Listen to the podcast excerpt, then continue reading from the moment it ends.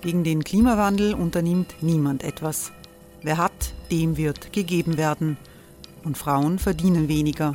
War ja immer schon so. Man ärgert sich und macht weiter. Was aber, wenn nicht? Wir haben eine Idee. Die Falter Arena macht die Bühne frei für Menschen und Projekte, die das Land verändern. Mein Name ist Eva Konzett. Ich leite das Politikressort im Falter. Und am Sonntag, den 26. Mai, veranstalten wir im Wiener Stadtsaal die nächste Falter Arena. Mit dabei unter anderem der ehemalige Politiker und Neosänger Matthias Strolz, Theresa Imre von Markter, Sonja Jöchtel von Love Politics oder Kari Ochsner von Ochsner Wärmepumpen. Machen statt jammern. Wir schauen uns an, wie das funktionieren kann. Kommen auch Sie vorbei. Alle Informationen und Tickets finden Sie unter falter.at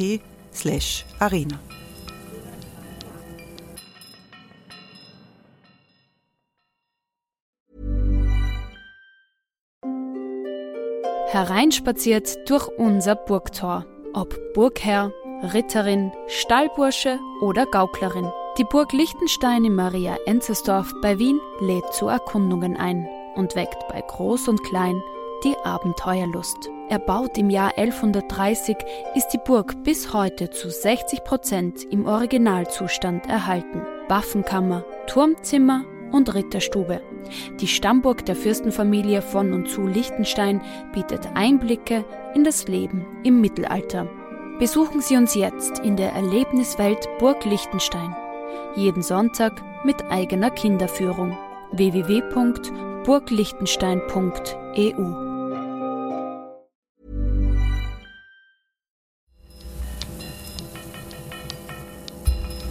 Falter Radio der Podcast mit Raimund Löw.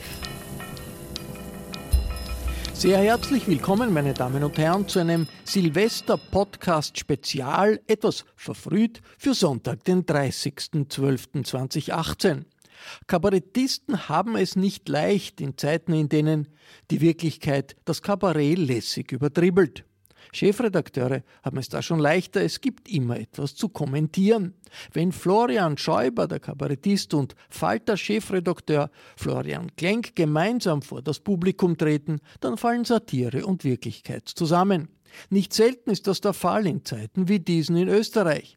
Passiert ist der Spaß in einem politisch gar nicht so spaßigen Jahr im Parkhotel Baden, bei einem Frühstück vor einem vollen Saal. Hören Sie Florian Schäuber und Florian Genk über die österreichischen Realitäten von 2018.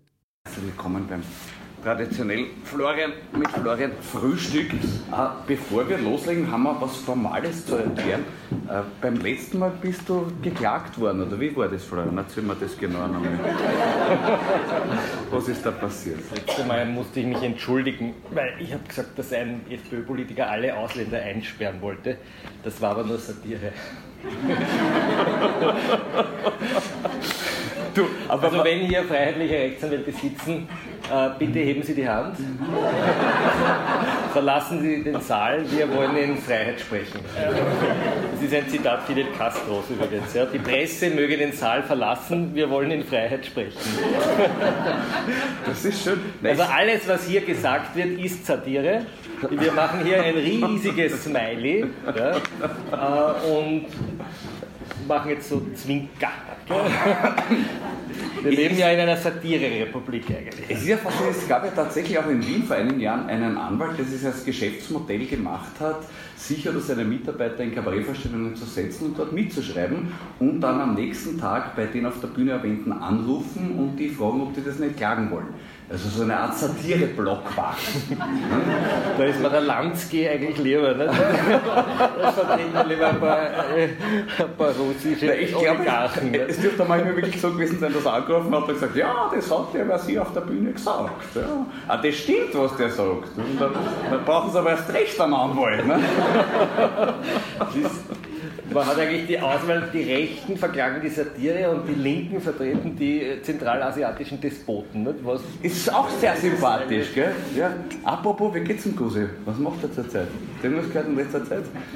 Der Gusi? Ja. Naja, der hat, der hat Gusi nimmt Rache nach wie vor. Nicht? Ich meine, man darf nicht vergessen, äh, nachdem Albert Gusenbauer als Bundeskanzler der Republik abgetreten ist, hat man ihm vorge, äh, vorgeschlagen, den, ich glaube, wenn ich es ganz genau hinkriege, den, äh, die stellvertretende Leitung, die stellvertretende Leitung der Europaabteilung der Arbeiterkammer Niederösterreich. Unter uns, da wäre ja Oligarchen-Lobbyist. ja. Da, da, muss ich jetzt was aus dem Weg Also ich habe, da, ich habe da eine gewisse, ich gebe zu, äh, Sie sitzen jetzt keine äh, Rechtsanwälte hier, ich habe da eine gewisse Sympathie. Also ich, wenn, wenn, du Bundeskanzler bist und du kriegst dann die stellvertretende Leitung der Europaabteilung der Arbeiterkammer Niederösterreich, nämlich in Niederösterreich, wo die Arbeiterkammer praktisch ja eine, eine verbotene Organisation wahrscheinlich ist. Ja? Äh, so Doch wirst da irgendwie, ist dann, dann irgendwie zum Nur-Sultan Nazarbayev. Und ich, hab, ich habe übrigens, das muss ich erzählen, da, dem Gabriel Lansky hat man ja eine, eine Festplatte geklaut oder, oder nicht geklaut, also man hat ihm, Gabriel Lansky hat alle seine E-Mails, weil er Angst hatte, dass die Geheimdienste kommen, hat er alle seine E-Mails nach Luxemburg ähm, transferiert und dort hatte er jemanden, der diese E-Mails verwaltet hat, das ist wirklich wahr wenn wir schon so über Anwälte reden. Und irgendwann einmal gab es einen Streit um eine Rechnung und jedenfalls der, der, der Mann, der diese E-Mails da, diesen Server hatte, hat dann diesen Server offensichtlich äh, gesichert ja. und diese Sicherung war dann doch nicht so sicher und ist dann aufgeschlagen bei der Gegenseite der kasachischen Regierung. Mhm. Und irgendwie sind die E-Mails dann zum Bundesamt für Verfassungsschutz und die beschäftigen heute ja noch die, die Republik. Und irgendwie ist diese Festplatte auch in die Faltredaktion gekommen. Und dann habe ich mich natürlich hingesetzt und habe eingeben, Gasser, Sperger, Gusen, was man halt so macht. Und dann war wirklich Gusenbauer. Und da gab es zwei sehr lustige E-Mail-Konversationen. Das eine war, dass Gusenbauer mit Lansky Russisch lernte am Nachmittag, was ich irgendwie total sympathisch gefunden habe. Und das zweite Interessante war, dass irgendwann haben sie, also Lansky hat sich immer bemüht, ehemalige Regierungschefs ähm, äh, zu bekommen in sein Board of Advisors für die zentralasiatischen äh, Republiken. Und irgendwann ist ihm der Schröder abgesprungen. Und äh, das ist deshalb so gewesen, der Schröder hat einen Beratervertrag bekommen von mhm. Lansky. Und da ist unten drin gestanden 300.000 Euro im Jahr. Und durch ein Versehen äh, der Kanzlei Lansky hat der Schröder aber den Vertrag vom Gusenbauer gekriegt. Und der Gusenbauer hat mehr gekriegt. ja, das haben wir zu viel. Worauf kurz darauf, äh, worauf kurz darauf der Schröder gesagt hat, also er will jetzt doch nicht. Gefunden habe ich das Dokument übrigens in einer klassischen Recherchemethode, also wenn man so Datenbanken durchsucht, so Terabyte, Panama Papers, das erste, was man eingibt, ist immer das Wort Shit. Weil du weißt, da ist irgendwas passiert, ja, shit. Ja. Und tatsächlich hat dann irgendwie der Lansky gesagt, nachdem er gehört hat, dass der falsche Vertrag ist, shit. Ja. Und dann hat Lansky weiter gegrübelt und gesagt, was machen wir jetzt, ja, Gusi, und hat den Gusi gefragt und hat gesagt, Gusi, wen soll man fragen? Und der Gusi hat geschrieben, vielleicht den Papst. und Lansky hat darauf geantwortet, fragst du du oder ich? also das ist die Wahrheit über diese Lansky-Festplatte. Ähm, ich, ich habe jetzt vergessen zu sagen, genau, und da habe ich gefunden, und da muss, muss man auch zur Ehrenrettung Gusi sagen, Gusi hat sich tatsächlich eingesetzt dafür, dass es in Kasachstan eine Berufsschulwesen gibt. Und hat also in diesen E-Mail finden sich tatsächlich Dokumente, wo Gusenbauer mit dem Wiener Stadtschulrat darüber konferiert, welchen Berufsschulexperten man äh, nach Astana schicken könnte, damit er dort irgendwie dem nur Sultan Nazarbayev beibringt, wie man ordentliches Berufsschulwesen macht. Auch das ist österreichische Sozialdemokratie. Das ist doch, eine kleine Geschichte muss ich ergänzen, ich habe ihn wirklich erst vor ein paar Tagen gehört und sie hat mir so wahnsinnig gut gefallen.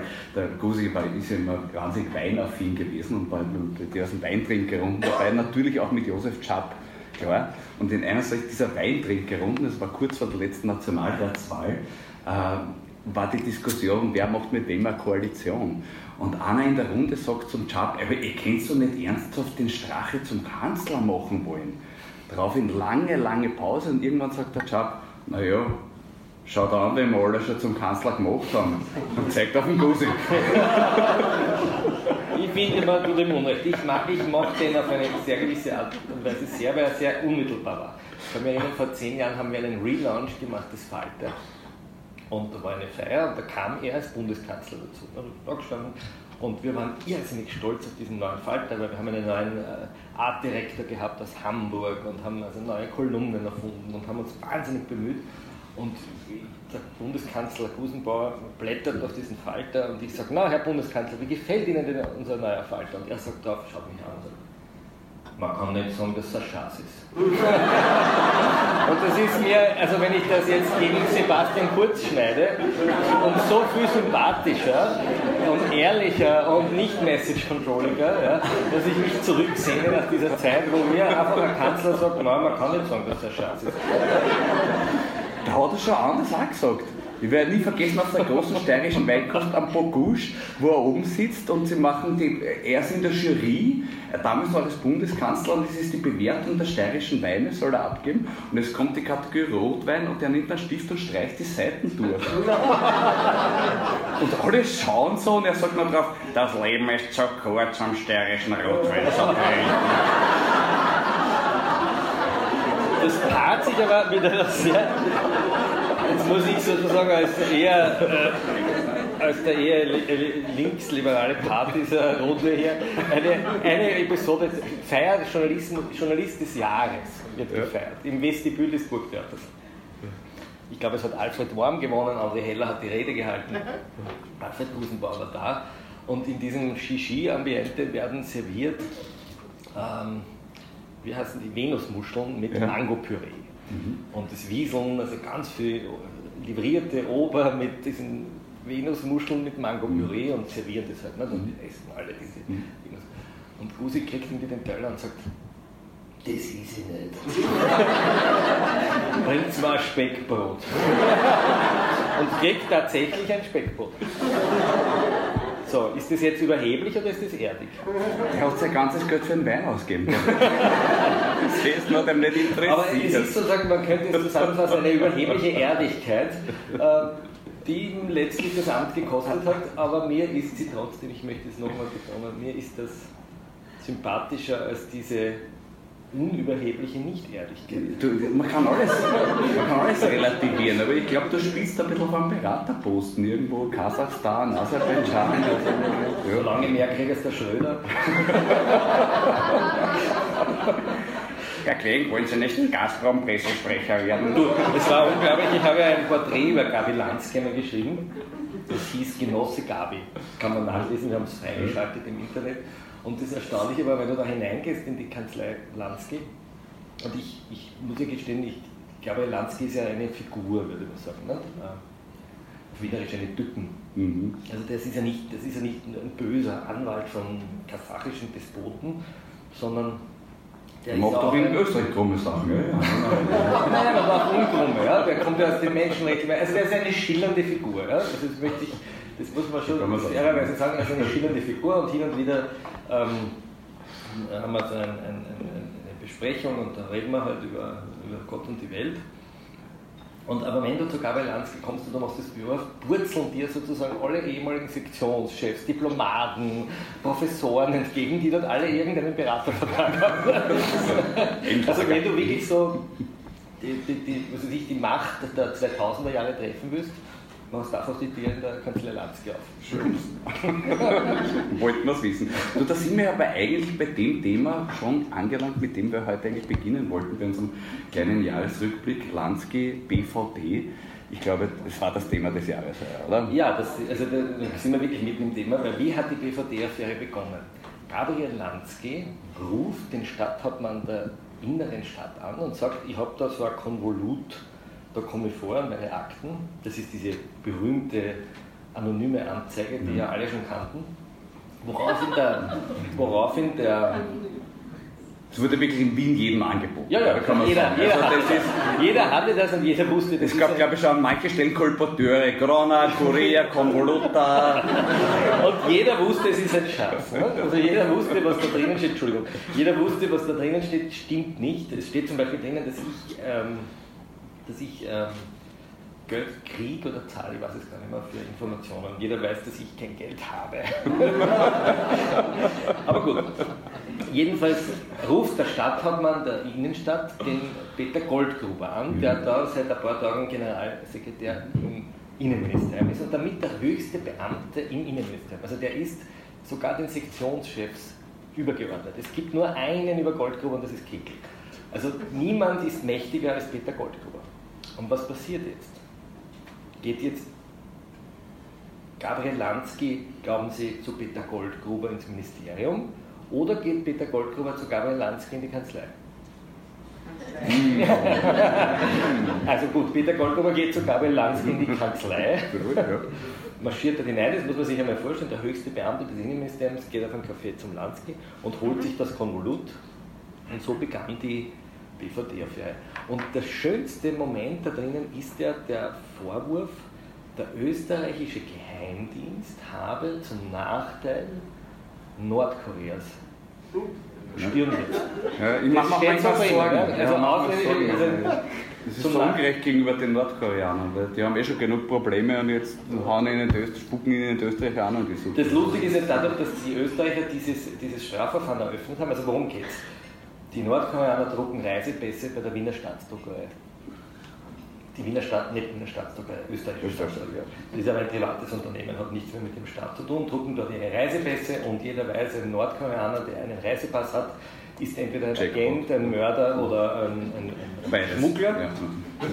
Weil der Nordkoreaner an sich darf ja nicht so, so richtig reisen. Also die großen also, Busse, die aus Nordkorea kommen. Also haben irgendwann die Amerikaner und vor allem die Südkoreaner gesagt, Österreicher, wir hätten gern, wir hätten gern wissen, wie so ein offizieller Reisepass ausschaut, weil dann können wir nämlich überprüfen, wer damit herumreist.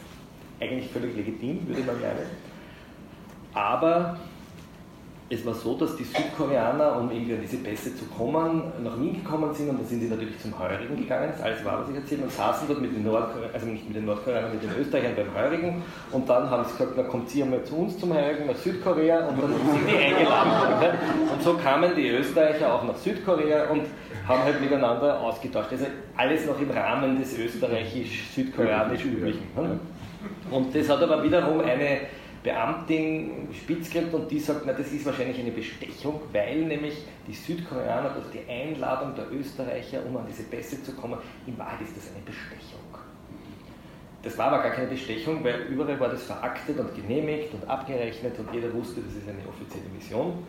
Aber die österreichische Staatsanwältin Schmudermeier hat das einmal hingeschrieben und gesagt, Bestechung zum möglichen Nachteil der Republik, so steht es in Nordkorea.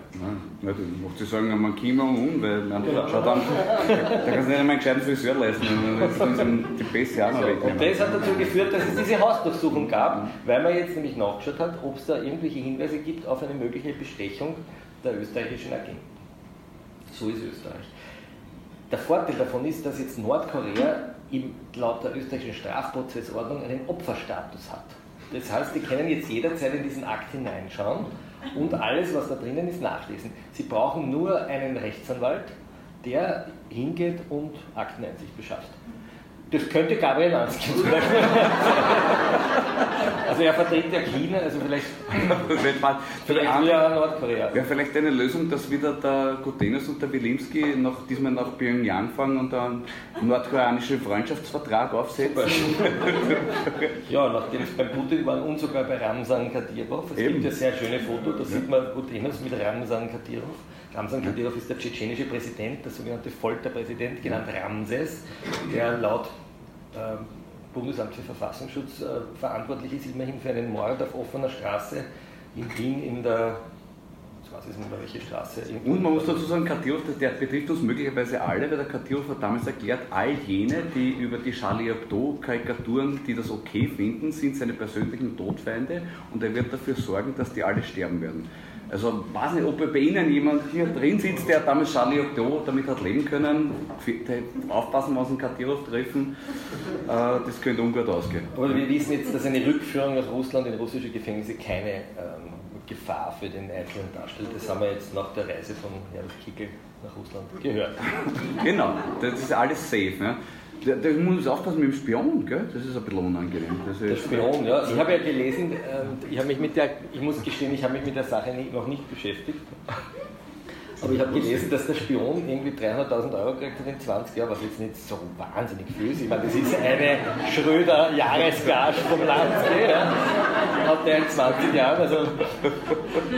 Aber ähm, ich habe gelesen, dass er spioniert hat, welche, welche äh, was, was die österreichischen Generäle gern essen und dass irgendeiner gern Punschkrapferl isst. Ich weiß nicht, ob das gelesen hat. Das haben sie notiert. Isst gerne Punschkrapferl. Ja? Also, ja, wenn der Russ kommt, dann weiß er, was er zu servieren hat. Ne? Noch ein Punschkrapferl und dann sind sie auch. Das ist so ähnlich wie beim so ähnlich Don Kosakenchor am Punschkrapferl. Ne? Ich meine, bei der, bei der, wir erinnern uns an die Hochzeit von Frau Kneißl. Da, ja, da, glaub, da, da gab es ja dann Karikaturen, glaube ich, ich erfinde es jetzt natürlich, da gab es ja so Karikaturen in russischen Zeitungen, no und um Kosakenkorn, sie sind wach. Ne? Ich glaube, ehrlich gesagt, wie die Gneißel gekniet ist von Putin, hat sie nicht an Bunschgapfel gedacht, sondern an Kosakenzipfel. Ein klassisches Dessert.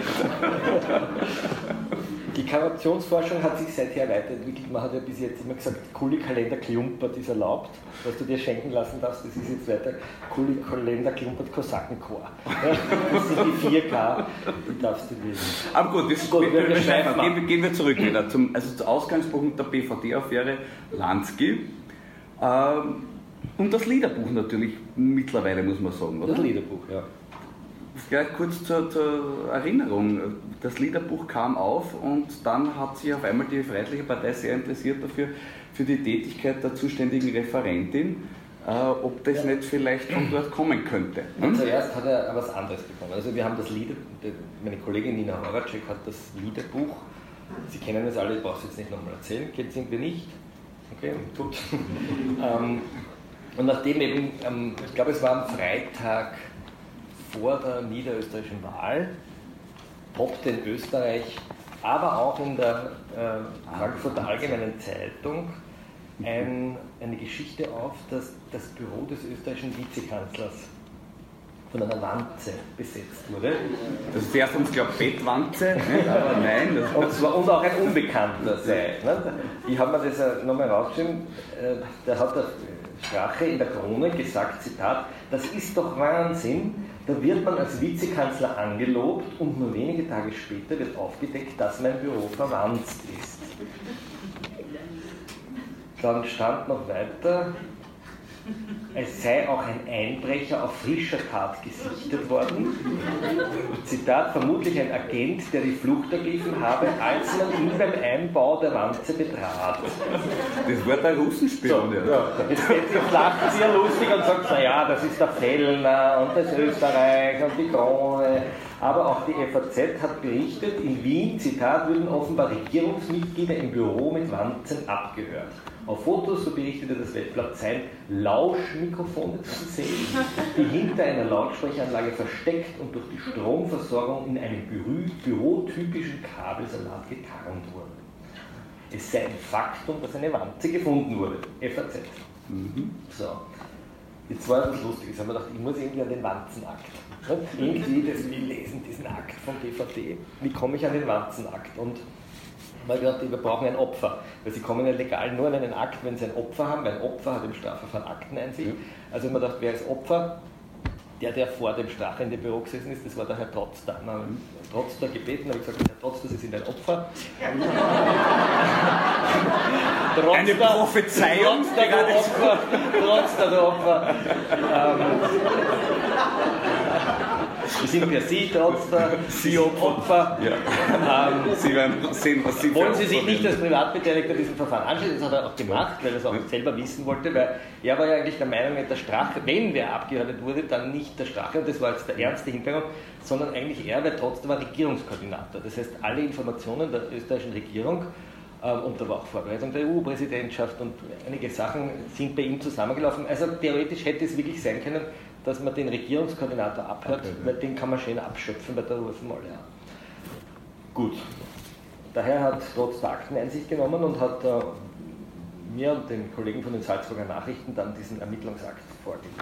Und den habe ich ein bisschen zitiert. Ähm, ähm, es gab dann eine sogenannte, habe ich gelernt, ähm, also wie das aufgekommen ist, eine sogenannte Kabellaufverfolgung. Das heißt, es kommt jemand vom Bundesamt für Verfassungsschutz und vom Heeresnachrichtendienst und verfolgt den Kabellauf. Das können wir vielleicht. Also sie haben wirklich hinter einer Pudel, das, so, das muss man sich so vorstellen wie so Eiche rustikal, nur auf Barock. Hinter der Pudel haben sie so eine, eine so einen, einen, Lautsprecher gefunden, haben keine Ahnung gehabt, wofür der ist und haben sich gedacht, jetzt gehen wir einfach diesem Kabel nach. Kann man es vielleicht kurz nachstellen? Ja, der ist noch. Genau. Aha! Genau, so. Jetzt lese ich vor, was ich damals geschrieben habe. Ähm, die Geheimdienste entdeckten tatsächlich den Altbestand von diversen Kabeln hinter einer Wandverkleidung. 32 Meter ist das erste gefundene Kabel lang. Die Beamten zupfen daran und starteten eine Kabellaufverfolgung. Dabei, und jetzt zitiere ich aus dem Akt, konnte wahrgenommen werden, dass an dessen Ende ein Lautsprecher älteren Baujahres, welcher im Büro des VK, Vizekanzler Heinz-Christian Strache, hinter einer Spiegelwand platziert war, angeschlossen war. Soweit ist es schon. Die Geheimdienste klären uns auf. Ein Lautsprecher kann als Mikrofon dienen. Haben Sie das gewusst? Nein, haben Sie nicht gewusst. Ne? Das kann ein Mikrofon sein. Schallwellen, gesprochenes Wort, treffen auf die Membran, wodurch sie in elektrische Impulse umgewandelt werden. Wenn am anderen Ende der Leitung beispielsweise ein Übertragungsmedium, ein Mobiltelefon oder ein Speichermedium angeschlossen werden, könnten Gesprächsinhalte aus dem Büro des VK direkt abfließen. Hier herrsche unverzüglich Handlungsbedarf. Die tapferen Beamten zwicken das 32 Meter Kabel ab, noch aber quält sie die Frage, was sich am anderen Ende der 32 Meter langen Leitung befindet ihre aufwühlende Erkenntnis weitere 91 Meter Kabel, die in eine unbekannte Richtung führen. Die Agenten nehmen die äh, Fährte auf, was sich als äußerst aufwendiges Unterfangen darstellt, da die Kabel in verhältnismäßig engen Kabelkanälen und Schläuchen sehr umständlich verlegt wurden. Warum? Bei ungeklärten Fragen hilft die Historie. Wahrscheinlich ist es den historischen Gegebenheiten des Gebäudes geschuldet. Die Kabellaufverfolgung führt nun über eine Verteilerdose im Raum 202 Büro des Kabinettchefs über die Decke hinaus auf den Gang und weiter Richtung Boden. Die Ermittler notieren erneut, dass die, Zitat, Kabelkanäle mit Schutt und Verschmutzungen nicht sondiert werden konnten. Rest Rätsel bleiben. Sie steigen hinab in den Keller und zwar in den, Zitat, zum Bundeskanzleramt führenden unterirdischen Gang. Ist jener, in dem das Kabinett Schüssel anno 2000 angelogen steht. Das war die Notliege. Die haben damals am Hügel holz uns rauf. Durch diesen Tunnel geht es in einen Raum mit der Aufschrift Keller 1. Dort unten läuft das Kabel durch den Telefonverteilerstrang Dietrichstein und dann weiter durch, Zitat, ich zitiere, Bauschutt und Umrat dann endlich das Kabelende, aber längst noch kein Ende der Ermittlung. Denn in das Ende des zweiten Kabels ist ein weiteres Kabel verwickelt. Die Beamten verfolgen es über eine Kabeltrasse in einen Telefonverteilerschacht, von wo zwei Kabellitzen, gelb und braun, zu einem Postverteiler führen. Dort finden die Geheimdienstberufe einen Klebestreifen mit der Aufschrift Parlamentsleitung. Die Beamten sichern das Beweisstück unerschrocken in einer Glassichtstasche. Das Kabel schlängelt sich nun über eine Verteilerdose zurück ins Stiegenhaus, von dort wieder hinauf in das zweite Stockwerk, wo es sich teilt. Ein Strang geht zum Kabinett des Herrn Vizekanzlers. Also das ist wieder zurückgegangen. Was war es? mit sich selber sprechen So, wozu also der ganze Kabelsalat? Ein Beamter der Burghauptmannschaft klärt das im Verhör auf. Die Kabel seien dezidiert für die Live-Übertragung der Parlamentssitzungen genutzt worden. Diese Anlage wurde aber sehr wahrscheinlich in den letzten zehn Jahren nicht verwendet, weil die Parlamentssitzungen mittlerweile live im ORF übertragen werden. Gebaut hat es wahrscheinlich der Bundeskanzler Klaus, der sich die Reden der Parlamentarier anhören wollte über so ein Transistorradio, aber nicht umgehen wollte, weil es ihm offensichtlich irgendwie steppert war. Und das war die Wanze. Ja, das ist eine gute ja, Geschichte. Ja, absolut. Also ich stelle mir das vor, wie die da einfach das Ganze. Ja. Das Ganze, ja. So, und das Ganze sollte eigentlich, ich glaube, dazu dienen, um diese Landbauaffäre halt irgendwie zu überdünchen. Ja, das nennt man Message Control. Dis Message Disruption eigentlich. okay. Gut. Aber das ist noch, führt noch nicht zu dem Punkt hin, dass äh, die Dame vom Extremismusreferat äh, ein bisschen in äh, Fokus der, der Freiheitlichen Partei geraten ist. Ja, das ist die Sibylle G. Ja. Sibylle G, muss man wissen, ist nicht irgendeine kleine Beamtin, sondern die war die Gleichbehandlungsbeauftragte im Innenministerium. Mhm. Das ist ungefähr so wie, ich weiß nicht, es ist so wie wenn irgendwie ein Rapidler zur Austria geht und dann wieder im Rapidstadion einläuft. Nicht? Also eine Gleichbehandlungsauftrag in einem Ministerium, das praktisch nur aus Männern besteht. Also sie also, hat einen gewissen Ruf, einer gewissen Härte und okay, also sowas wie Vertreter, äh, holländischer, Vertreter des holländischen Bergbauvereins. genau. Und war nicht sehr beliebt bei vielen Männern und hat aber immerhin eine sehr wichtige Position inne, nämlich die Leitung des Rechtsextremismus hat. Und äh, da hat sie sehr fleißig gearbeitet, hat sehr viele Akten bearbeitet, hat sehr viele große äh, Kausen bearbeitet gegen den Gottfried Küssel und hat aber auch zum Beispiel die, die ähm, Zeitung Unzensuriert.at. Ja. Das ist eigentlich keine Zeitung. Zeitung. Das ist eigentlich eine, also Fake News Plattform, ja. vielleicht findet man noch irgendein schöneres Wort. Russia Today ohne Russia. Jedenfalls hat sie über die auch Berichte geschrieben und hat gesagt, die sind antisemitisch und russlandfreundlich und xenophob und hat, hat Berichte Ja. geschrieben. Jetzt muss man wissen, der Chefredakteur von Unzensuriert.at, der Herr Höferl, ist jetzt Leiter der Stabsstelle Strategische Kommunikation im Innenministerium, also im Kabinett des Innenministers, um genau zu sein. Und, und sie hat auch einen Bericht geschrieben über den Kongress der Verteidiger Europas. Das war so eine, äh, ein, ein, ein Auftritt von praktisch allen Rechtsextremisten in, in Österreich. Und dort hat auch der Herbert Kickl eine Rede gehalten. Und auch Genau. darüber hat sie einen Linz, geschrieben. Also sagen wir mal so, die Frau Geisler war wahrscheinlich, Frau G, jetzt habe ich Geisler gesagt, die Frau G war wahrscheinlich, das hat Redling gestern im Fernsehen auch übrigens mich verplappert, ähm, die Frau G war wahrscheinlich nicht wahnsinnig beliebt äh, im Kabinett und jetzt kam es zu dieser Razzia und bei der Razzia hat man auch ihr Büro mitgenommen und nachdem man irgendwie alles durchwurstelt hat, hat man Fotos gemacht und hat gesagt, da ist aber ein Chaos in dem Büro.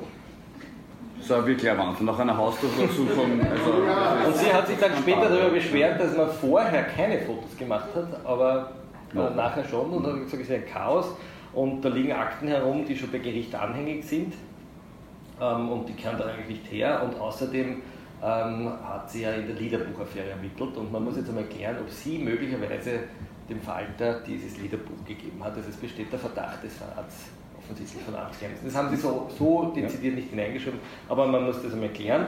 Und daher hat man vorgeschlagen, Herr Koltgruber vorgeschlagen, man möge sie äh, entweder in die Pension schicken oder versetzen, und zwar in die Sportabteilung. Zum Strafe. Ja, nein, Innenministerium. Innenministerium gibt es einen Sport. Der eigene dafür. Innensport, okay. Hallensport quasi. Der, der, der Bild sagt von Wehrsport. Ne? Eigentlich- Auch in sich genommen. Also die Wehrsportabteilung. Vielleicht hat Kickl geglaubt, es gibt eine Wehrsportabteilung und da sie sozusagen Wehrsporttruppen beobachtet. Nee, da schließt sich ja. ja der Kreis, nachdem sie sich eh schon vorher mit dem Küssel beschäftigt hat. Ne? Genau, also Also, ja, ja, die, Vielleicht der Gottfried Küssel Gedenk Paintball-Turnier. Genau. Ähm, sie wollte das aber nicht und dann hat man ihr die äh, Generaldirektorin für die öffentliche Sicherheit, die Frau Kades, geschickt und hat gesagt, Ja. also red mit ihr. Und da gibt es ein Protokoll darüber, Mhm. also wo die Frau Kades ähm, dann erzählt, dass sie der Frau Geisler gesagt hat, du, wieso tust du dir das an und du weißt doch auch, die ÖVP steht nicht hinter dir und äh, fang dir doch keinen Kleinkrieg an. Ne? Und das hat die Frau Kades alles ausgesagt und die Frau G sagt aber, ich gehe nicht. Ja. Da sieht man, wie wichtig Berufsbeamtentum ist. Eigentlich. Ne? Ja. Also diese Pragmatisierung, die wir immer bespötteln, Ja, hat ihre hat Vorteile. eigentlich schon ein bisschen Vorteile. Und Ja. dadurch ist auch der Griedling noch im Akt, Mhm. im, Akt, sag ich, im Amt, also im Akt und im Amt. Also man kann eigentlich schon irgendwie jetzt äh, rückwirkend sagen, dieses Gerede von die Pragmatisierung geht weg. Naja, aber es ist doch jetzt auch, einige von diesen Aussagen, die gemacht wurden, steht jetzt Aussage gegen Aussage. Also es könnte für den Außenstehenden jetzt der Eindruck entstehen, dass Kickels Strategie in diesem Ausschuss war, Reden ist Silber, Schweigen ist Gold, Lügen ist Goldgruber. Ja, ich liebe ja immer die Aussage, Aussage gegen Aussage. Nicht? Wenn du jetzt sagst, da hinten schneit's Mhm. und ich sage, nein, es ist nur nebelig. Und jetzt schreibt einer, da steht Aussage gegen Aussage. Ne? Ist ja ein bisschen unbefriedigend. Ne? Also man könnte jetzt das Ja. Fenster aufmachen und schauen, Schauen, was der. Schreiber recht Genau. oder. Ne? Das Genau. ist ihr Recht. Es ist nur nebelig. Ähm, und daher muss man eigentlich nur schauen, was Goldgruber sagt und was ähm, Gretling sagt. Also zum Beispiel Gretling sagt aus, Goldgruber wollte von ihm wissen, welche verdeckten Ermittler, oder oh, ne, um ganz präzise zu sein, welche verdeckten Ermittlungen Mhm. es gegen Burschenschafter gibt und gegen rechte Gruppen. Und Goldgruber hat am Anfang gesagt, das wollte er gar nicht wissen. Aussage gegen Aussage. Der Gretling hat aber einen Aktenvermerk angelegt Mhm. und die Frau G. hat ausgesagt, dass sie den Auftrag gekriegt hat, das bekannt zu geben. Das wollte sie aber nicht und Gretling hat ausgesagt, dass er dem Goldgruber erklärt hat, wenn ich dir das sage, dann bringe ich diese Ermittler in Lebensgefahr, weil das ist jetzt nicht gerade Ja. irgendwie ähm, die, eine Szene, die besonders lieblich ist. Ne? Also das sind jetzt nicht irgendwie Baumumarmer. Baumumarmer. Ja, Ja. Aber Goldgruber hat auf die Information bestanden. ja. Er sagt aber, es ist ihm nicht erinnerlich. Jetzt sagt er mittlerweile, er kann es auch nicht ausschließen. Das ist eine sehr beliebt, das mag ich immer sehr gerne, wenn jemand zuerst sagt, nein, es war nicht so, und dann sagt man, aber ich mache Ihnen aufmerksam, Sie sind hier Mhm. unter Wahlpflicht, dass man sagt, nein, ich kann es nicht ausschließen. Ja, natürlich. Hat Hubert Gorbach hat schon damit angefangen. In Gorbach, da gab es eine schöne, da gab's übrigens eine schöne Geschichte zu Hubert Gorbach, haben wir die letztes Jahr schon erzählt. Die, das, war, war schon wer da letztes Jahr? Sagt der Schalke wieder, dass ich das sagen, jedes Jahr das Gleiche. Hat er gesagt? Was hat er gesagt? Nein, das wurde immer erzählt von jemandem. Gesagt, das ist, weil er so neidig war, weil wir immer gleich ausverkauft sind. Und, und darauf haben wir gesagt, und er hat nachgefragt, was machen die zwei? Und sie reden eh, das ist ja das Gleiche. Unglaublich. Es stimmt natürlich. Das ist, Naja, über das BVD haben wir voriges Jahr nicht reden können. ja. Na, Gorbach hat eine, es ist ja jetzt der Telekom-Prozess, hat jetzt Kommt begonnen. jetzt, ja. Oder ist es schon? Hat begonnen. Ja. Also es hat einmal begonnen mit einem schwarzen Gewerkschaftler, der bestochen wurde mit, äh, ich glaube, 300.000 Euro.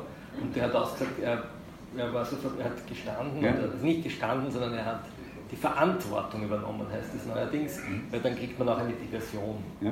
Und der Herr Franz K., wie er heißt, hat ausgesagt, ähm, er hat gesehen, dass die anderen Gewerkschaftler alle einen BMW gehabt haben, einen Simmer und er hat nur einen VW gehabt und das hat er irgendwie nicht überwunden. Das finde ich wahnsinnig rührend, weil es auch zeigt, wie menschlich es jetzt Natürlich, es menschelt auch, ja. Jedenfalls dieses Verantwortung übernehmen ist in der Telekom-Affäre ja ein beliebtes Stilmittel geworden. Auch Gorbach hat die Verantwortung dafür übernommen. Jetzt dass- ist wiederum gekränkt, dass er bei seinem Auto kein Blaulicht hat. Jedenfalls hat Gorbach ähm, die Verantwortung dafür übernommen, dass er 300.000 Euro gekriegt hat für eine Sekretärin, die er später beschäftigen wollte, dafür, dass er der Telekom Austria eine Verordnung äh, genehmigt hat. Also der Vizekanzler und Infrastrukturminister der Österreichischen Republik kriegt 300.000 Euro für eine Verordnung. Man würde jetzt meinen, Das da geht man in. Häfen. Ja. Ne? Also beim Strasser ist man ja noch in den Häfen gegangen, dafür, dass er das nur in den Raum gestellt Ja. hat.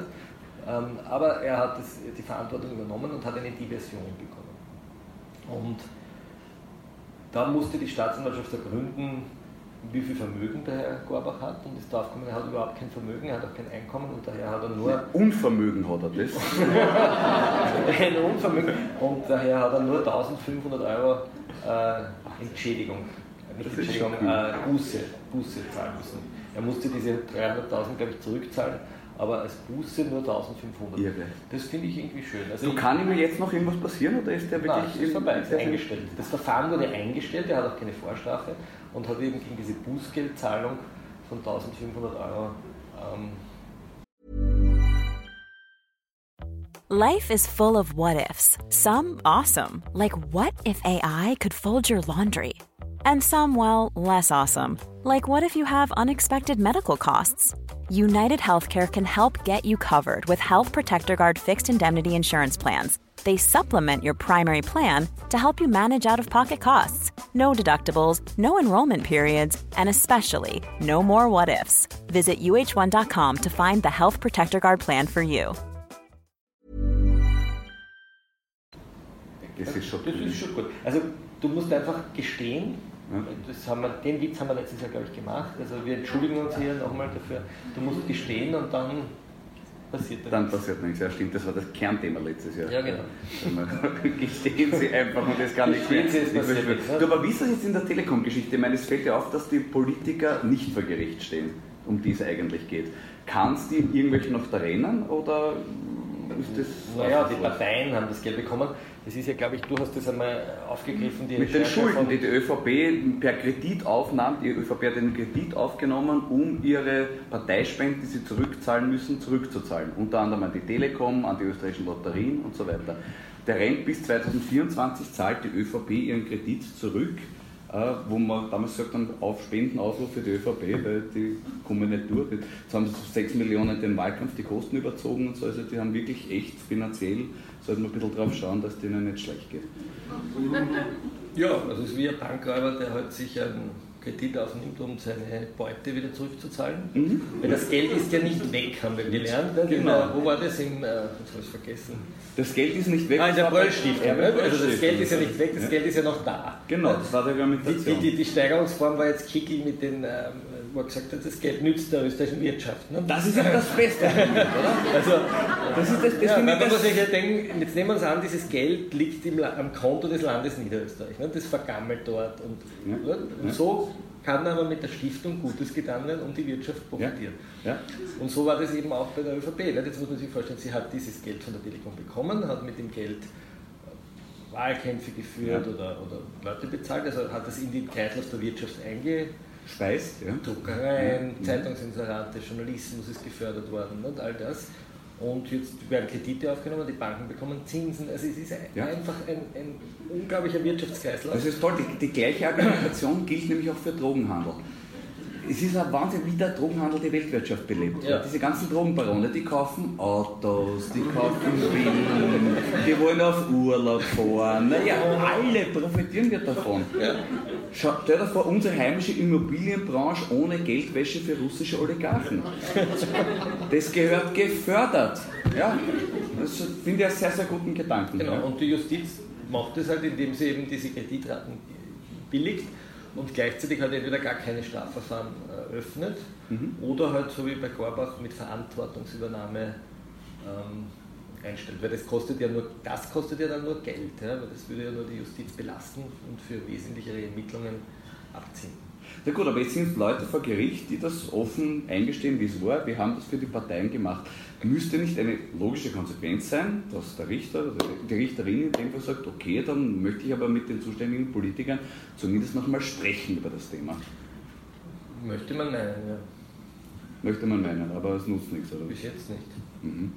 Ich glaube, also auch mit Kickel ist nicht gesprochen worden. Ne? Naja, Kick selber ist ja auch wieder ein gutes Beispiel für Wirtschaftsbelebung, weil unser Lieblingsthema war ja damals bei der Ideenschmiede, Co-Geschäftsführer war. Äh, da ist sehr viel äh, Schmiergeld geflossen, das ist vertraglich festgehalten, da gibt es Zeugenaussagen von ehemaligen Mitarbeitern. Vorsicht. Also Schmiergeld geflossen, da müssen wir jetzt aufpassen, mutmaßlich. Mutmaßliches Schmiergeld ist geflossen. Ja. Es gibt Aussagen von ehemaligen Mitarbeitern, die sagen, es sind Geldkoffer nach Wien geschickt worden. Ossi-Pracht alles gebracht. Ja, genau. Wörtlich zitiert. Ne? Hat einen Koffer mit 70.000 Euro ausgebracht.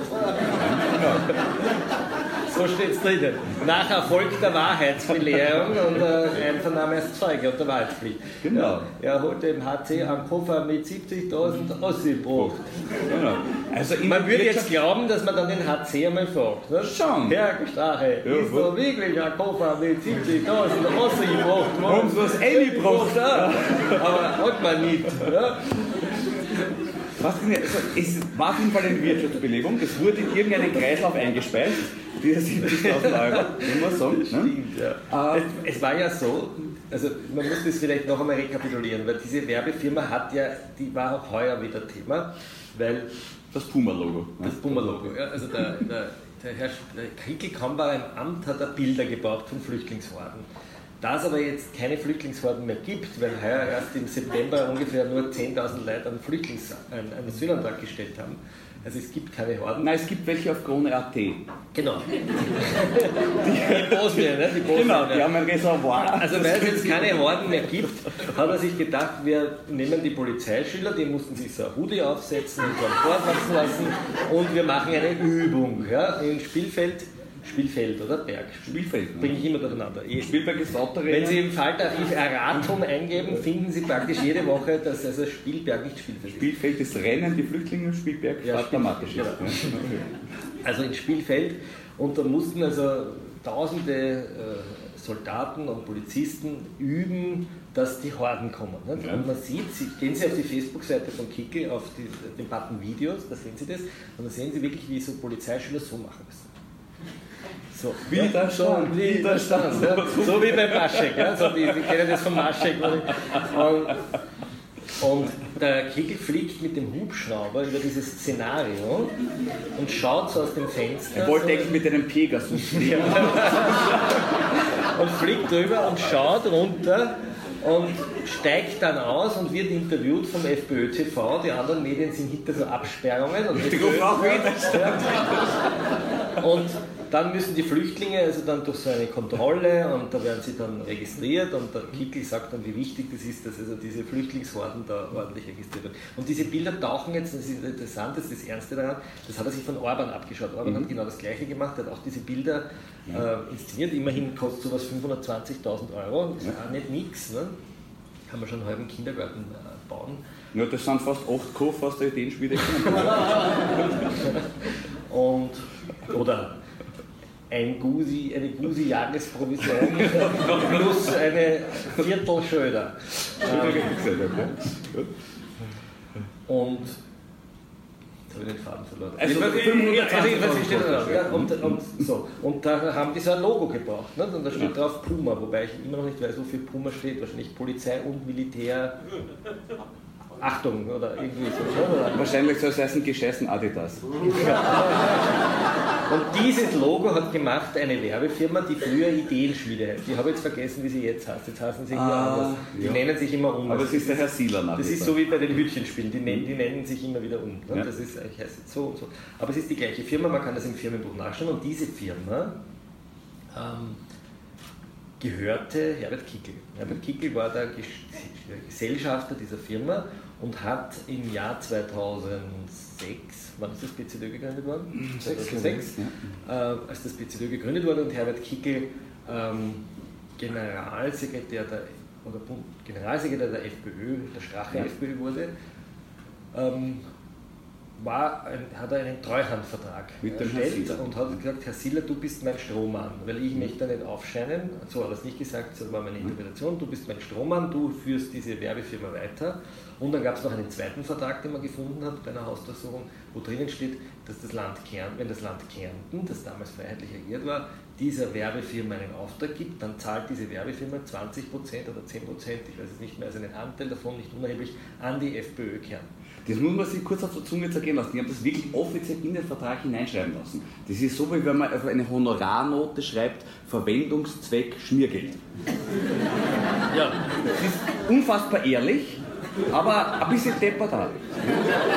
Darum haben sie das dann irgendwie geändert wieder und haben das irgendwie diesen Passus rausgestrichen und so. so. Und dann kam es eben zu einer Ermittlung, weil irgendjemand hat das Ganze angezündet und hat gesagt, hallo, hallo, da unten im Keller von der Ideenschmiede, da sind die Kartons und die sollten sich holen, weil das sind Verträge und die werden gerade geschreddert, rückt aus und die Polizei ist wirklich ausgerückt und hat ein paar also ein paar Kisten mit, mit Verträgen ausgebracht. Genau. Und, und dann, wollte, dann, wollte die, dann wollte der Staatsanwalt äh, in Wien, der Korruptionsstaatsanwalt, wollte Kickel einvernehmen. Und der Kickel war aber damals noch Abgeordneter zum Nationalrat und, und, ähm, und äh, hat man einen sogenannten Auslieferungsantrag stellen müssen in den Immunitätsausschuss und dafür brauchst du die Genehmigung des Justizministeriums. Und das Justizministerium hat aber eine Weisung erteilt, dass Kickel nicht gehört wird. Sie haben gesagt, Kickel wird nicht ausgebracht. Wird nicht ausgebracht. Das Lustige war, dass aber der Staatsanwalt wollte das, der Oberstaatsanwalt mhm. wollte das, nur der Sektionschef im, im, im, Justizministerium wollte es nicht. Weil er gesagt hat, die Suppe ist noch zu dünn, tut es lieber noch weiter ermitteln. Mhm. Vielleicht findet sie was. Dann haben sie ein Jahr weiter ermittelt haben noch mehr Beweise gefunden. Unter anderem haben sie gefunden, dass diese Ideenschmiede auch in Osteuropa äh, tätig ist und die hatten das Firmenkürzel IS Ost. Ja, das finde find ich auch sehr schön. Also Kickel war quasi ein IS-Schläfer. Ja.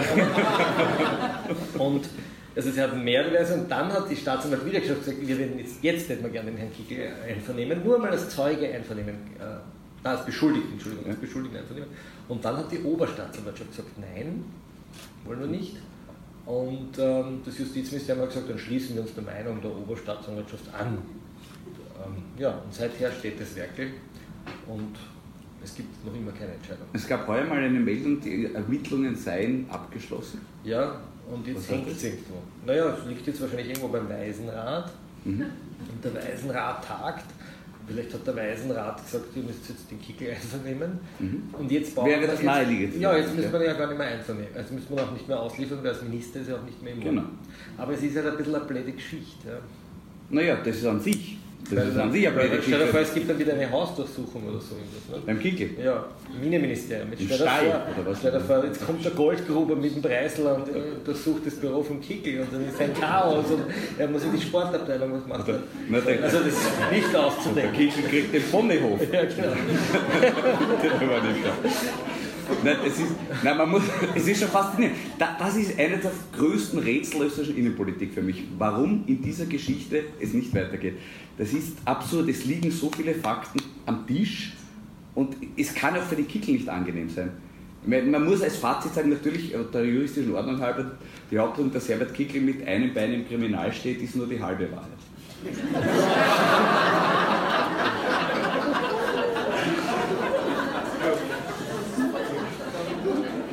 Ja, man das nur erleben, dass, das, dass, man, dass da was Da hinten schreibt irgendwer mit.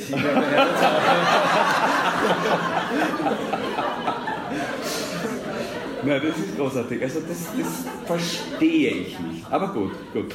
Ich, übrigens eine kleine Geschichte, wenn noch nachliefern darf, weil wir vom Rechtsextremismus-Referat reden oder geredet haben, Gottfried Küssel. Es gab ja heuer auch den Versuch, den Herrn Hubert Keil als Verwaltungsrichter zu installieren.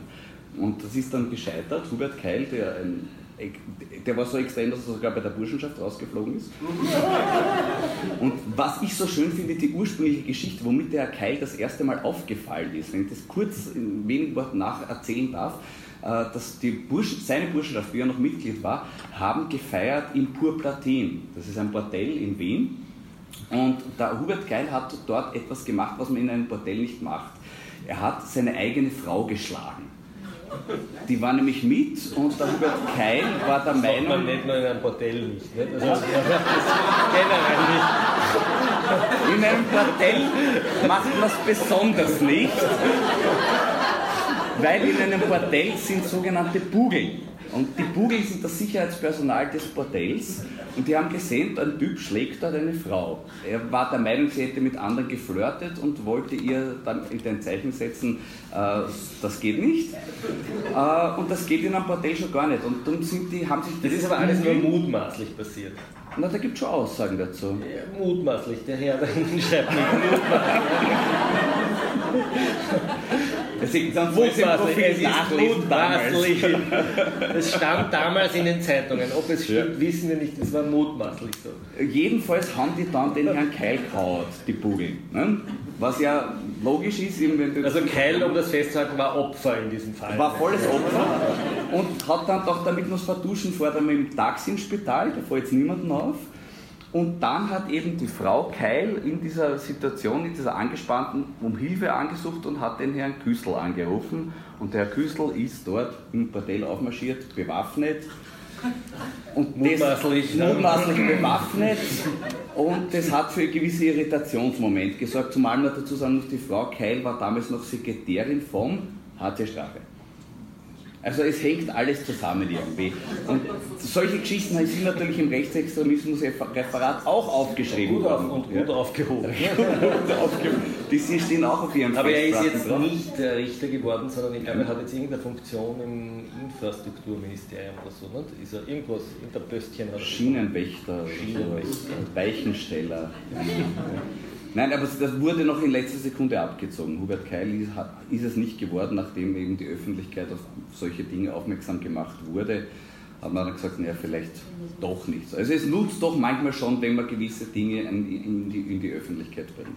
Wir eigentlich noch über Good Anus reden? Ich kann das, gut- ich kann das kurz diese... Das das ist, wir haben jetzt 50 Minuten über die Regierung gesprochen, aber ich finde, wir sollten auch über, die, über das Parlament reden und über den Fraktionsvorsitzenden Gudenos. ich, ich kann das Ich habe gerade die Rede von Peter Durini gehört, die sollten Sie sich unbedingt anhören. Es ist ein Podcast auf der Falter Homepage. Da geht es ja darum, dass die Arschlöcher äh, die größere Bedrohung sind als die Ozonlöcher. Die müssen Sie sich anhören, die Rede ist wirklich, die ist wirklich anhören. Falter.at slash radio. Äh, die Turini-Rede im O-Ton. Ich habe selten so etwas Wütendes und, und, und zum Teil auch Lustiges.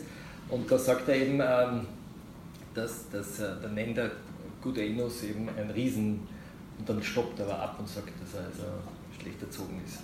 Okay, okay. Dumm, ja. ist man Gudenos vielleicht. Na, ich, dann lese ich das kurz ja. vor, weil es nimmt gleich auf vier Fälle Bezug, die heuer passiert sind im Laufe des Jahres. Äh, der eine hier gleich in der Nähe, der Supermarkt Billa in Grundramsdorf, eine Zentrale der Kriminalität offensichtlich. Es ist ja Baden die Bronx und Grundramsdorf.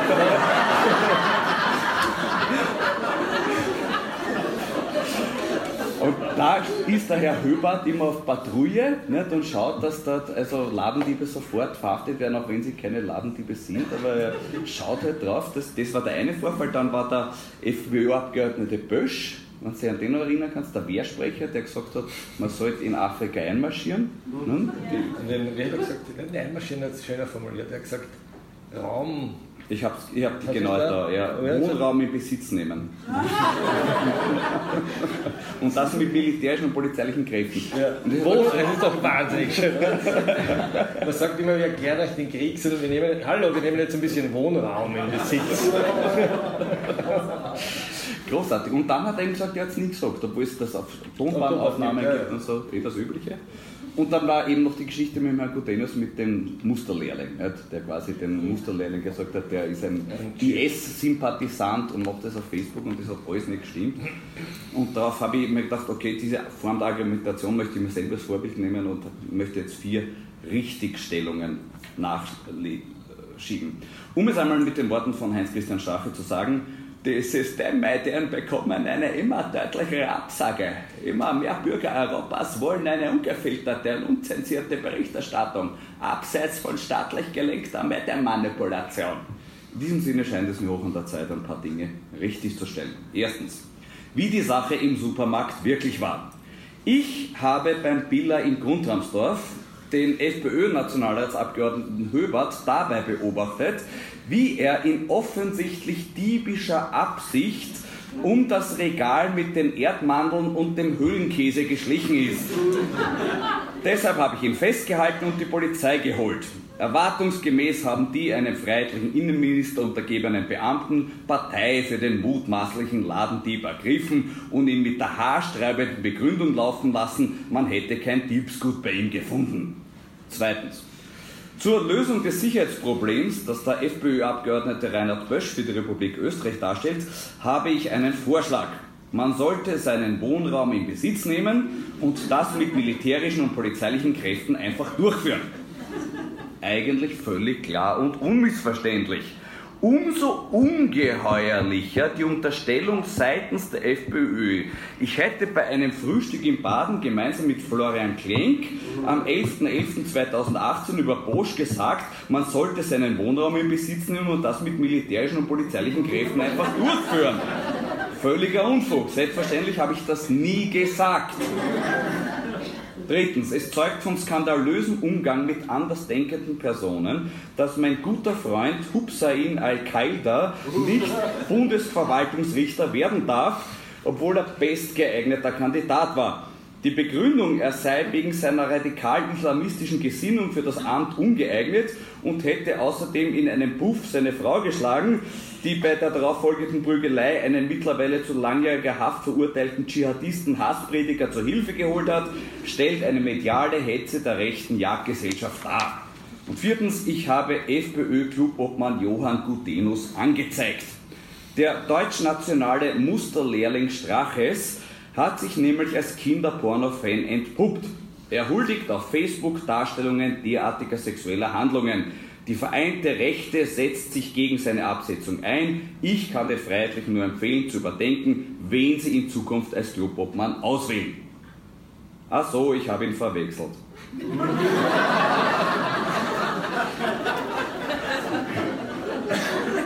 Das ist sehr bedauerlich aber wirklich nicht meine Schuld.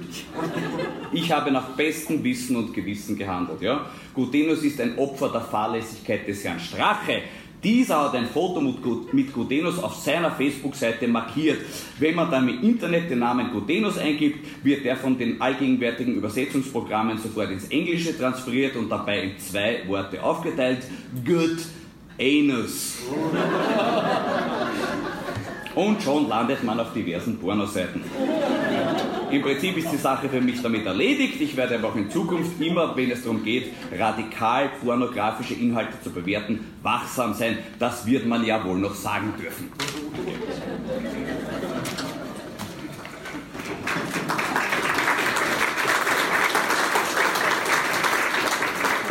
War übrigens wirklich die Argumentation. Ja, er sagt, der Anschober ist schuld. Der Anschober ist schuld, weil er das auf Facebook ein Foto mit dem gestellt genau. hat. Und das, deshalb ist er dann auf die Idee gekommen, der könnte ein IS-Sympathisant sein. Und der, mit dem er verwechselt hat, hat sich mittlerweile auch herausgestellt, dass der auch kein IS-Sympathisant ist. Also es ist wirklich von der Konstruktion her unübertreffbar. Du, nachdem wir schon langsam in die Zielgruppe einbiegen, lieber Freund, wir müssen unser Standardthema schon noch einmal behandeln. Karl-Heinz Gassen. Nein, entschuldige. schon, die Leute warten. Die Leute warten. Ja. er wollte mich aus dem Gerichtssaal entfernen lassen. Wie war das? das schlimm, ich finde, es war das ja. Schlimmste in dem ganzen Prozess. Wie war das? Erzähl. Weil ich merke, du kränkst dich jetzt noch. Er hat irgendwie gesagt, ich bin Zeuge, aber ich weiß nicht wofür. Zeuge Jehovas vielleicht. ähm, Nein, ich habe irgendwann einmal äh, in einer Pause mit einem Staatsanwalt geredet und dann habe ich gemeint, ich würde Einfluss üben auf die Staatsanwaltschaft. Das Lustige war, dass äh, tatsächlich die Anwälte glauben, dass ich den, das Einführungsplädoyer geschrieben hätte. Das, das hast du, das hast du, gibst zu, das hast du gemacht. Gell? Nein, habe ich nicht. Ähm, es war sehr lustig. Ich finde, das Spannendste in dem Grasser-Verfahren war, seine Verantwortung, warum er diesen Geldkoffer mit dem Schwiegermuttergeld äh, persönlich nach Wien gebracht hat, nämlich die Kreditkarte hat nicht funktioniert. das ist schon gut, gell? Das ist, musste mir einfallen. Das erinnert mich so, wie ich habe, es gab einen sehr berühmten Wiener Strafverteidiger, gibt es noch immer, Rudi Meier, der hat auch immer vor Geschworenen wahnsinnig gute Erklärungen gehabt. Ne? Da ist einmal einer angeklagt worden, weil er seinen Kampfhund auf einen anderen mit den Worten Fass äh, gehetzt hat. Ne? Und der Rudi Meier hat sich vor die Geschworenen aufgestellt und hat gesagt, nein, nein, liebe Geschworene, der hat nicht gesagt Fass, der hat gesagt, lass, lass, lass ihn in Ruhe. Ja? Freispruch, ja, Freispruch. Das war, das war wirklich, die Geschichte gibt es wirklich. Die, war Winzer gesagt, die Geschichte ist echt. Der muss in Köln arbeiten. Fass, fass. Also konnte nicht widerlegt werden, heißt es dann in der Urteilsbegründung. Also widerlege mal, dass die Kreditkarte nicht nicht funktioniert hat. Das ist großartig. In ja. einer der ersten Einvernahmen Das ist fast so wie bei Sigrid Maurer mit dem Hassposter. Ja, ja. Also, in einer der ersten Einvernahmen hat er aber auch gesagt auf die Frage, warum muss das Bargeld von der Schwiegermutter sein, warum hat es ihm Bargeld gegeben, warum keine Überweisung, hat er in der ersten Einvernahme gesagt, es war ja Wochenende. Ja. Na, entschuldige, wo, woher soll der bitte wissen, die Öffnungszeiten vom Internet in der Schweiz? Ja. Ich meine, Wahnsinn. Und dann an einem Wochenende Telebanking, ich meine, der Herr George muss auch mal Urlaub machen. Das ist schon großartig. Und, und Dilma hat auch neu erzählt, dass, dass er keine E-Mails bekommen hat. Warum die E-Mails von ihm an den Maischberger gegangen sind, das hat jetzt nicht gefallen. Er hat kein eigenes E-Mail-Konto gehabt als Minister. Na, oh ja, dann gehabt, das hat geheißen maishi.mac.com. Das hat es wirklich gegeben, ja. Ähm, da sind dann zum Beispiel die dann Themen für die Hypo, also da hat er sich ja mit dem Geld, hat er dann in der Hypo-Anteil irgendwelche Genussscheine ja. investiert und innerhalb von zwei Jahren hatten die also 25% Rendite und diese Erfolgsmeldung wurde an, die E-Mail-Adresse, nein, die können nicht, die maishi, maishi.mac.com. Ja, es ist noch immer, es läuft noch immer. Ich glaube auch, dass wir nächstes Jahr noch hier sitzen werden. Also wenn wir nächstes Jahr noch hier sitzen und es gibt kein Urteil, dann ähm, servieren wir Ihnen persönlich den Kaffee. Na, wenn es eins gibt, wenn es eins gibt, wenn es eins gibt, ja. Das ist zu gewagt. So. Ne, da dürfen wir noch sitzen. Wie, wie ist es denn an sich, wie geht es dir mit der, mit der freien Meinung? Wurde ja massiv eingeschränkt in den letzten Jahren? Ja, die, die, die freie Meinungsäußerung, also das Lustige war, dass ja, wie wir diese Geschichte mit der Sibylle G., dass die da ja. diese Ermittler nennen sollten, wie wir das aufgedeckt haben, war dann eine sehr schöne Aktion des Innenministeriums, dass sie meine E-Mail-Anfragen, äh, ich habe also dreimal um ein Interview und ein Gespräch ja. gebeten und die wussten natürlich, dass ich ein großes Porträt mache und die wussten, es geht um den U-Ausschuss und sie wussten natürlich auch, dass es um die Sibylle G geht. Und das Lustige war, dass sie dann gesagt haben, ich habe schlecht recherchiert und haben mich beim Presserat angezeigt, weil ich also nicht ordentlich recherchiert habe. Und zum Beweis dafür, dass ich schlecht recherchiert habe, haben sie drei Anfragen um eine Stellungnahme ähm, veröffentlicht. Ja. Das war der Witz. Ja. Naja, das ist traurig, aber wahr, kann ich nur sagen. Und Sie haben es jetzt gelöscht, ich habe einen Antrag auf Löschung gestellt. Zuerst haben Sie gesagt, das ist das Recht auf Gegendarstellung. Das fand ich eine sehr interessante Argumentation, dass das Ministerium, wenn es eine andere Meinung ist, deine E-Mails veröffentlicht, als Recht auf Gegendarstellung nach dem Mediengesetz. Fand ich sehr gewagt. Ähm, und jetzt sind wir vor der Datenschutzbehörde.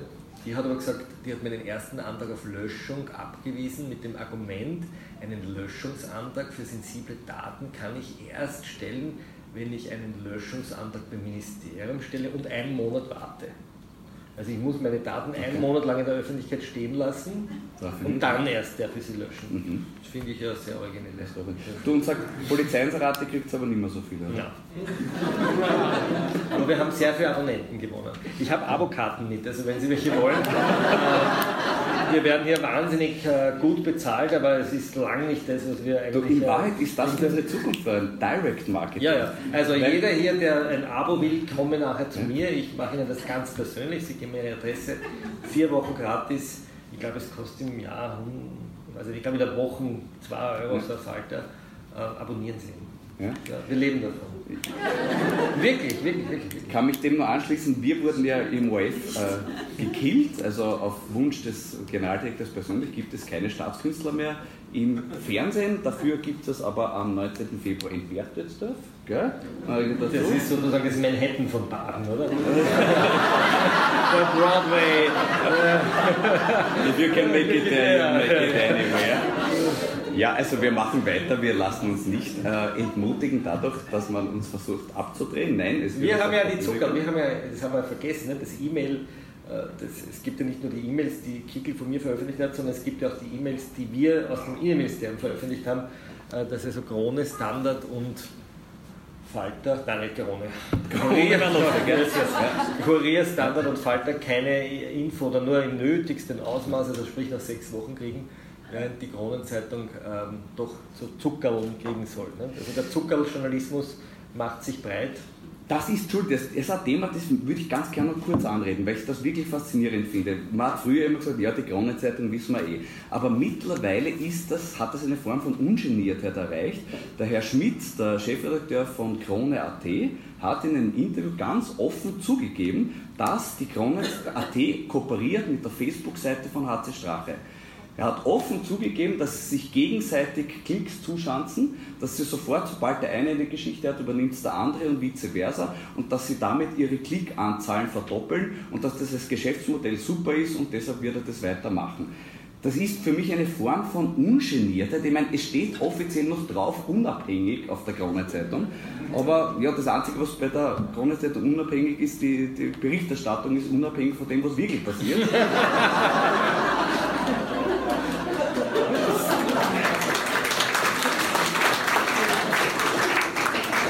das fladere ich da mal auf Twitter. Das ist ja mal twittern. Ich ganz viele Likes. Nein, aber das ist.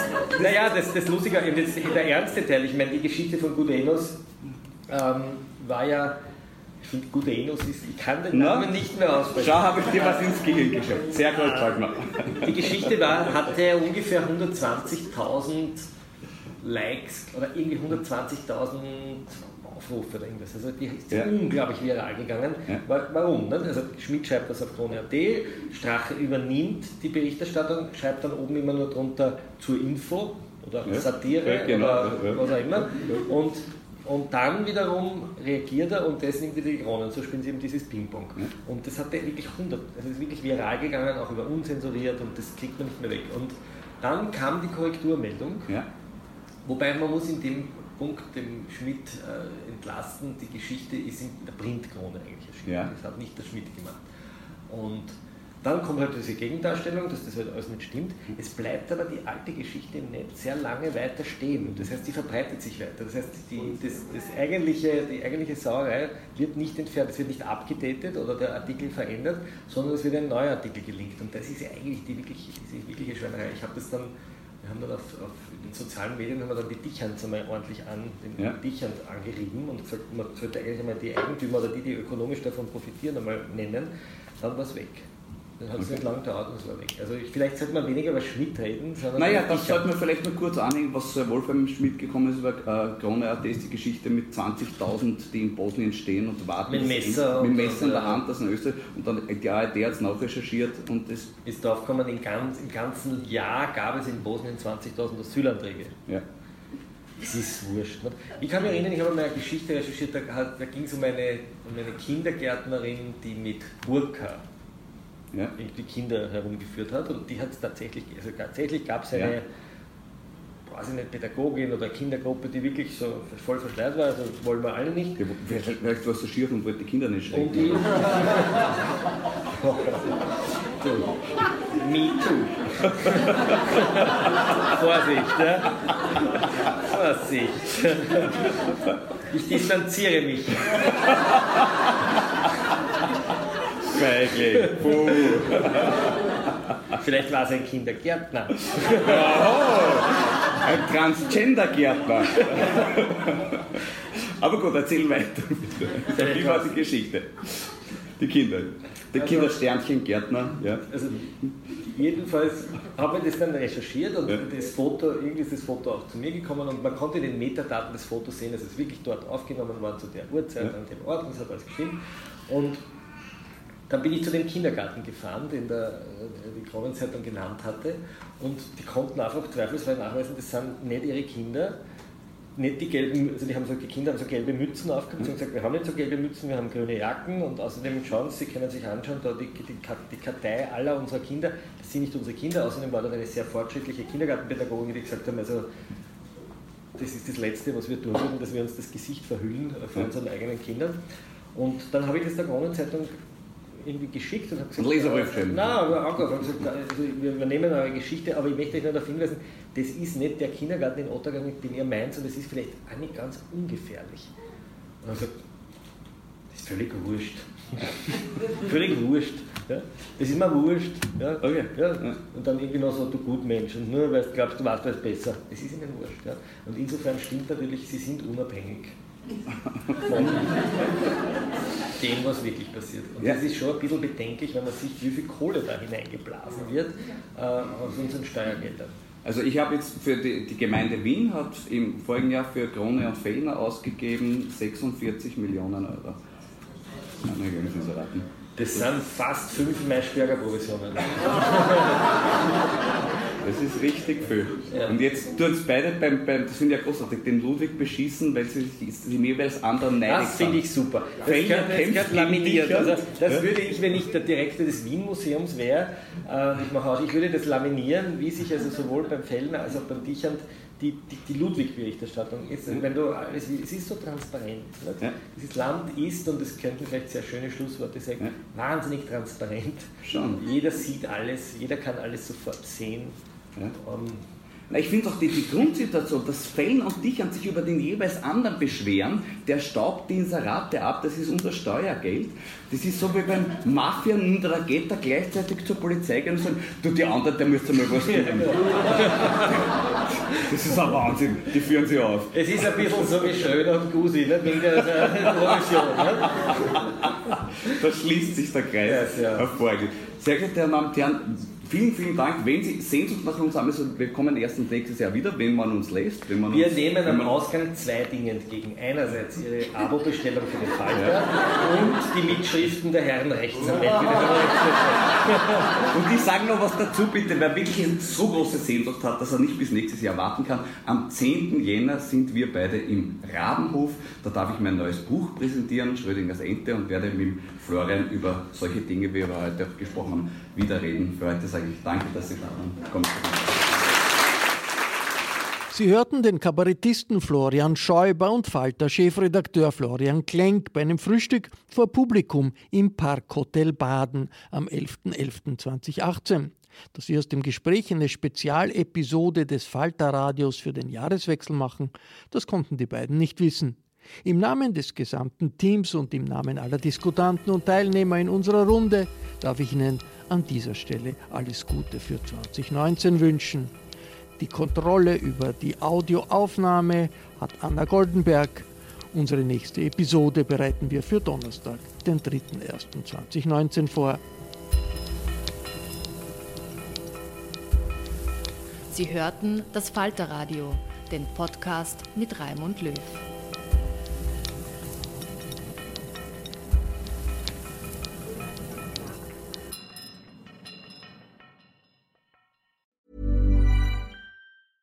Even when we're on a budget, we still deserve nice things. Quince is a place to scoop up stunning high-end goods for 50 to 80% less than similar brands. They have buttery soft cashmere sweaters starting at $50, luxurious Italian leather bags, and so much more. Plus, Quince only works with factories that use safe, ethical, and responsible manufacturing. Get the high-end goods you'll love without the high price tag with Quince. Go to quince.com/style for free shipping and 365-day returns. Imagine the softest sheets you've ever felt. Now imagine them getting even softer over time. That's what you'll feel with Bowl and Branch's organic cotton sheets. In a recent customer survey, 96% replied that Bowl and Branch sheets get softer with every wash. Start getting your best night's sleep in these sheets that get softer and softer for years to come. Try their sheets with a 30-night guarantee. Plus, get 15% off your first order at bowlandbranch.com. Code BUTTERY. Exclusions apply. See site for details.